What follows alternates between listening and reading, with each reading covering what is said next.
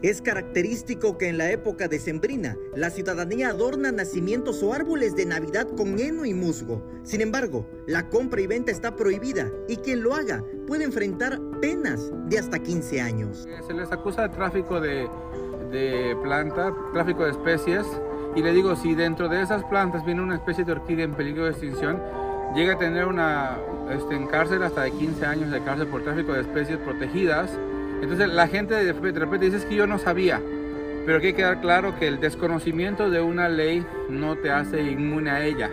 Entonces el hecho de que tú desconozcas no quiere decir que no puedes recibir una sanción, por supuesto que, que recibirla. Entonces le digo, muchas especies de bromelias, este, esta flor de mazorca que le dicen, está normada, está prohibido la venta y la compra de la misma.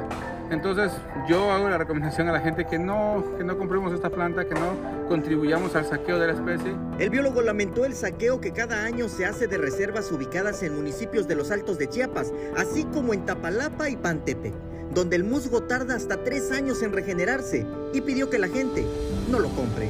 Bueno, el heno todavía no se encuentra en una categoría de riesgo aún, pero la gente cada año saquea más. Se le llama saqueo porque no hay nadie que lo cultive en casa. Se van a las selvas y lo arrancan directamente y lo traen a vender. Es un delito como tal, sí es un delito, este, porque no hay un manejo de la planta. Y lo malo acá es que no solo arrastran al heno, sino que dentro del heno se traen orquídeas, se traen bromelias, se traen todo lo que se encuentra sobre los árboles, lo traen para, para adecuar los nacimientos, que es para que lo utilice la gente. Dijo no entender esta tradición de adornar con musgo o heno, toda vez que la alusión que se hace del nacimiento del niño Jesús debiera ser en arena, porque nació en el desierto, según las escrituras. Y aparte, Jesús de Nazaret no nació en una cama de musgos, no nació en una cama de heno, eh, nació en un desierto de aquel lado del mundo, entonces dudo mucho que haya nacido en, en una cama de heno, ¿no? Entonces, eh, seamos conscientes de la destrucción que estamos haciendo y pues frenemos un poco. Finalmente dio una recomendación para aquellas personas que ya compraron heno y musgo y que pretenden tirarlo una vez que ya pasó la temporada de sembrina.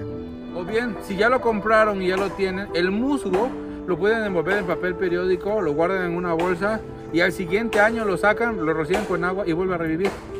Es algo que la gente no sabe, entonces no tienen que tirar, hay que darle un mantenimiento.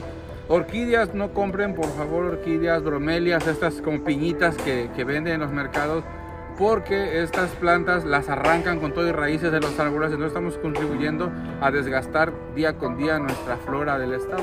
Samuel Revueltas, Alerta Chiapas.